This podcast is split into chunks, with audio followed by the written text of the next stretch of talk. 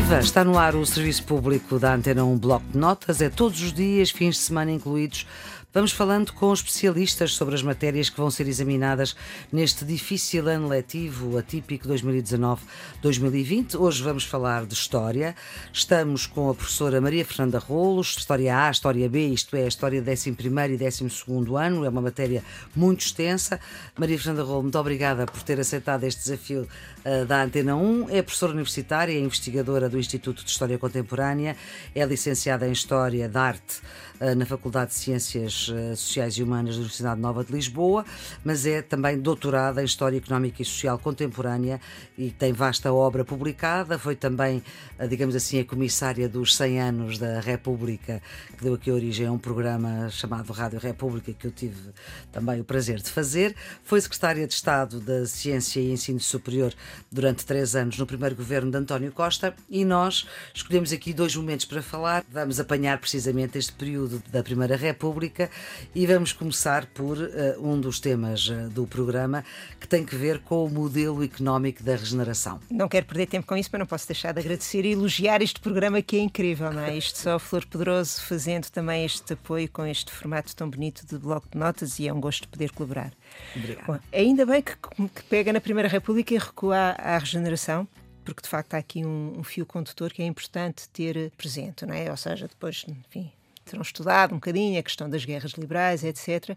Mas a partir de 1850, com aquilo que se institucionalizou chamar, chamar regeneração, entramos de facto aqui num ciclo que desde logo evoca uma coisa que, enfim, que às vezes não é tão comum uh, ter presente, mas que a partir desta data é absolutamente indispensável quando nós olhamos para a história do nosso país, que é de facto uhum. o contexto global. E, portanto, se nós temos um ciclo que recua ao princípio da industrialização, etc., e que nos atira aqui, de facto, para um, um tempo histórico uh, que designamos de idade contemporânea, a verdade é que quer em termos internacionais e depois muito em particular no nosso país, nós entramos aqui num segundo tempo. Uhum. E se nós quiséssemos, eh, sem grandes anacronismos, eh, eh, até porque podemos não falar em globalização, mas sim em internacionalização, falar do grande tempo em que ganham uma grande densidade todos os movimentos de internacionalização à escala do país ou de mundialização, é de facto nesta segunda metade e, sobretudo, a partir do terceiro quartel do século XIX.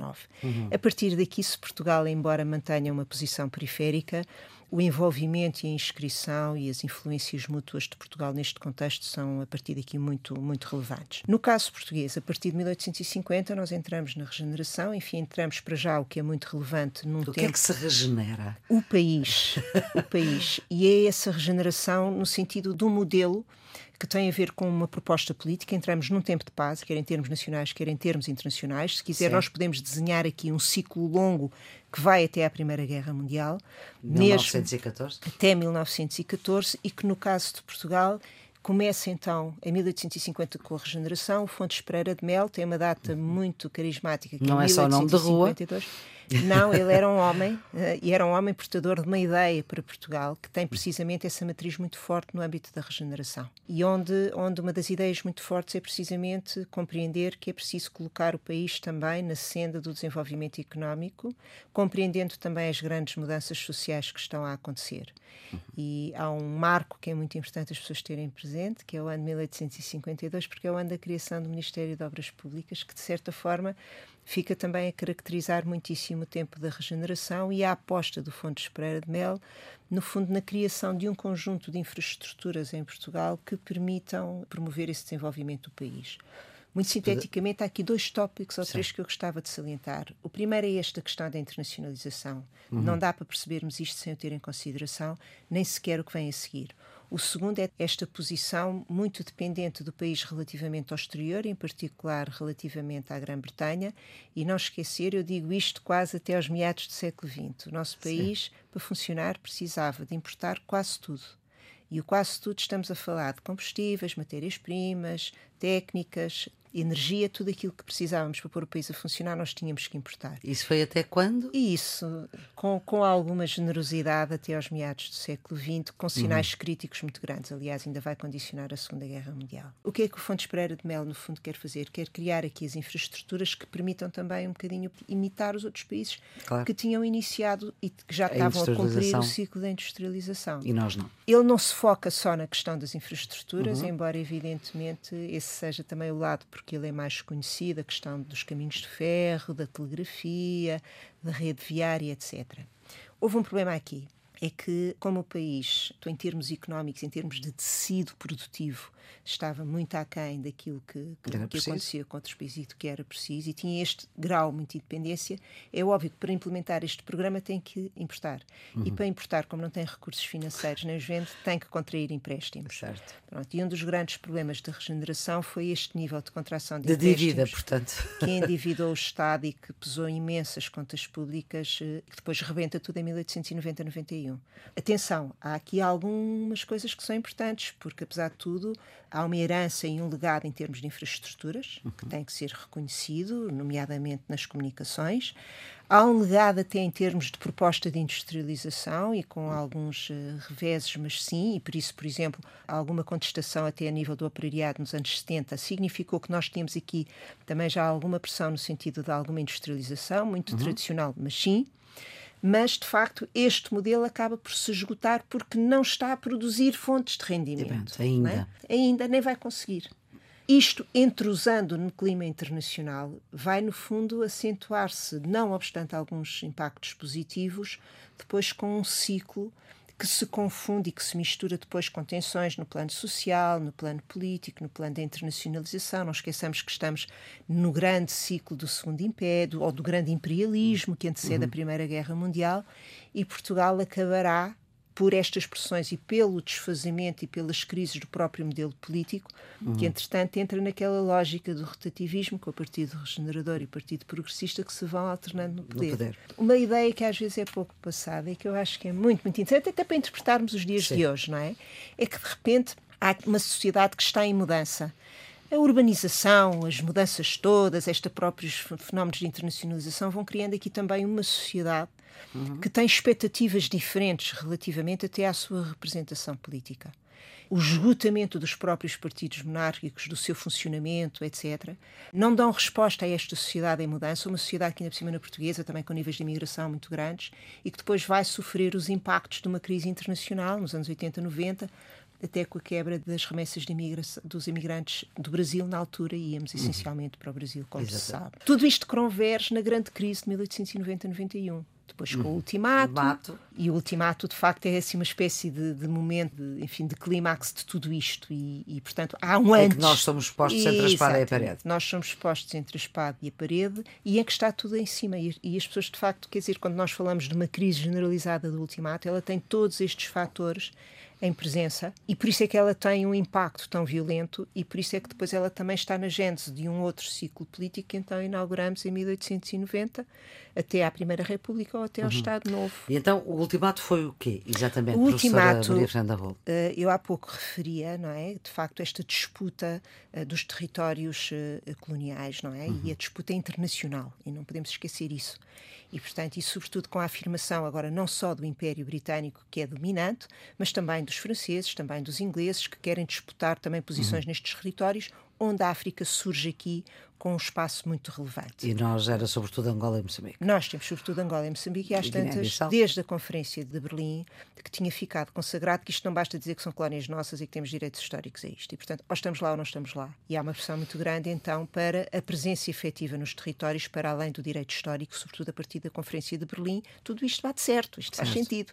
Em 1885, quando depois começam também muitas das nossas expedições, célebres para a África, etc. Exatamente. Nós temos um desenho imaginário também, que é termos o nosso mapa cor-de-rosa, com o nosso com o continente africano, com colónias portuguesas de uma ponta à outra do oceano, atravessando todo o continente africano, com, evidentemente, o peso fortíssimo de Angola e de Moçambique. Ora, acontece que o modelo inglês não era exatamente convergente com o nosso e, e portanto, por muito uma, aliados que fossem. Por muito aliados que fossem, há uma disputa de território e, basicamente, os ingleses, sintetizando o que dizem, bem, os senhores, faz favor, ou se retiram, ou nós uh, ocupamos. ocupamos. E, e, portanto, o ultimato é isso. E o que é que acontece? O rei, acaba por uh, responder ao ultimato, aceitando o ultimato britânico, e isso suscita aqui uma onda de indignação brutal no país.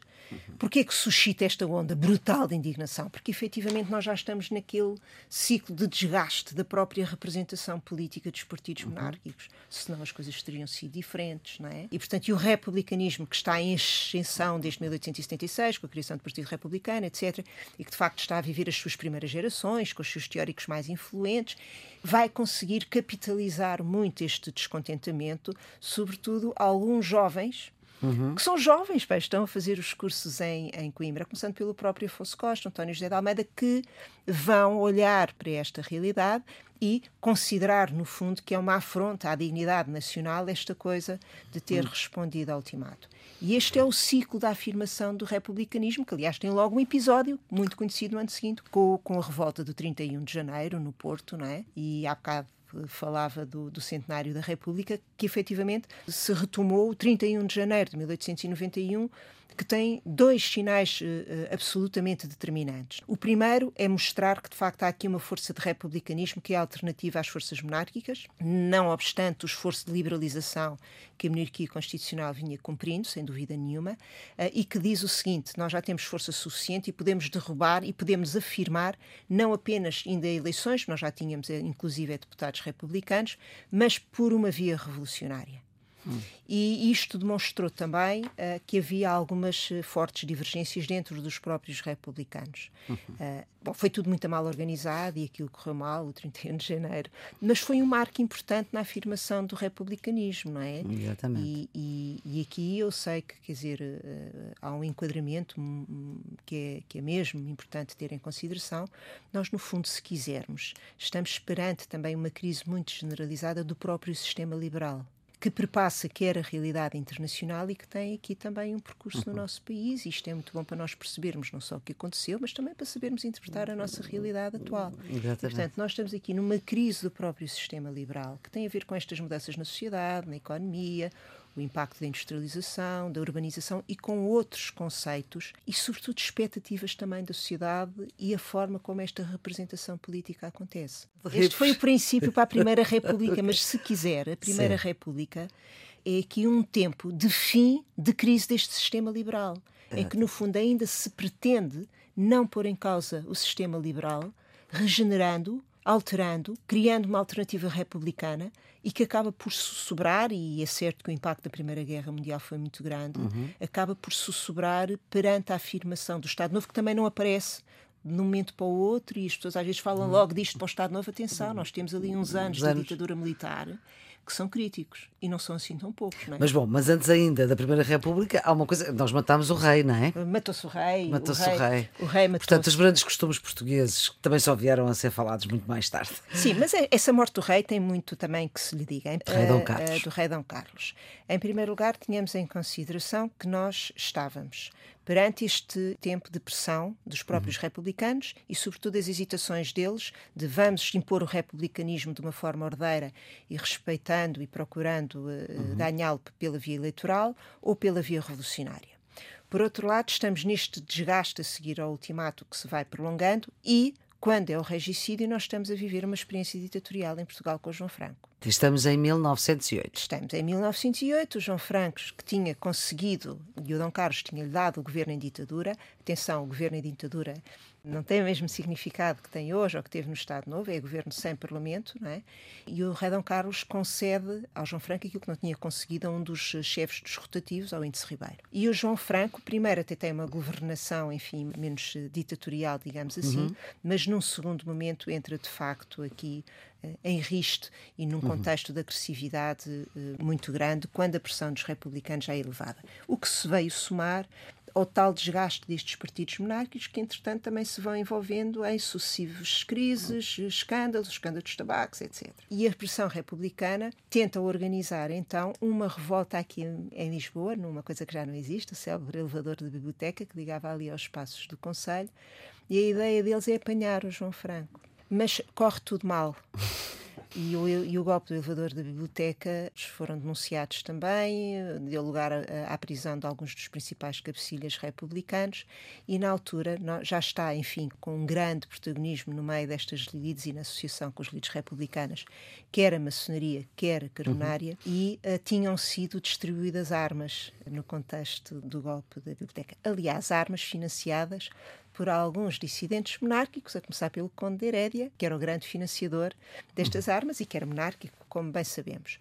Entretanto, na sequência das represálias a estas tentativas republicanas, o João Franco consegue a assinatura de Dom Carlos de um diploma crítico e que condenaria ao exílio alguns destes, destes cabecilhas. E é quando o rei Dom Carlos vem de Vila Viçosa e que atraca ali no Cais das Colunas, que estão presentes alguns dos elementos que tinham tido armas quando foi da distribuição do, do golpe do, golpe de, do, elevador. do elevador. E, portanto, ou seja, o regicídio não é propriamente uma ação organizada por parte dos republicanos ou do republicanismo organizado, uhum. é? Acaba por ser, ser, neste contexto, sem dúvida nenhuma, e de crise, e enfim, e é assassinado o rei Dom Carlos e o, o príncipe herdeiro, e depois fica o pequeno jovem Dom Manuel com o braço ao peito, que acabará por assumir a coroa e assim fará entre 1908 e 1910, mas já percebemos que de facto aqui o desgaste é muito grande, não é? Uhum. Muito bem, professora Maria Fernanda Rolo, muito obrigada por esta Falamos sua. Demais. Para quem vai fazer exames de História de 11 e de 12 ano, o programa de História é muitíssimo extenso. Os exames são no dia 10 de julho, a primeira fase, e a segunda fase, a segunda época, a 3 de setembro.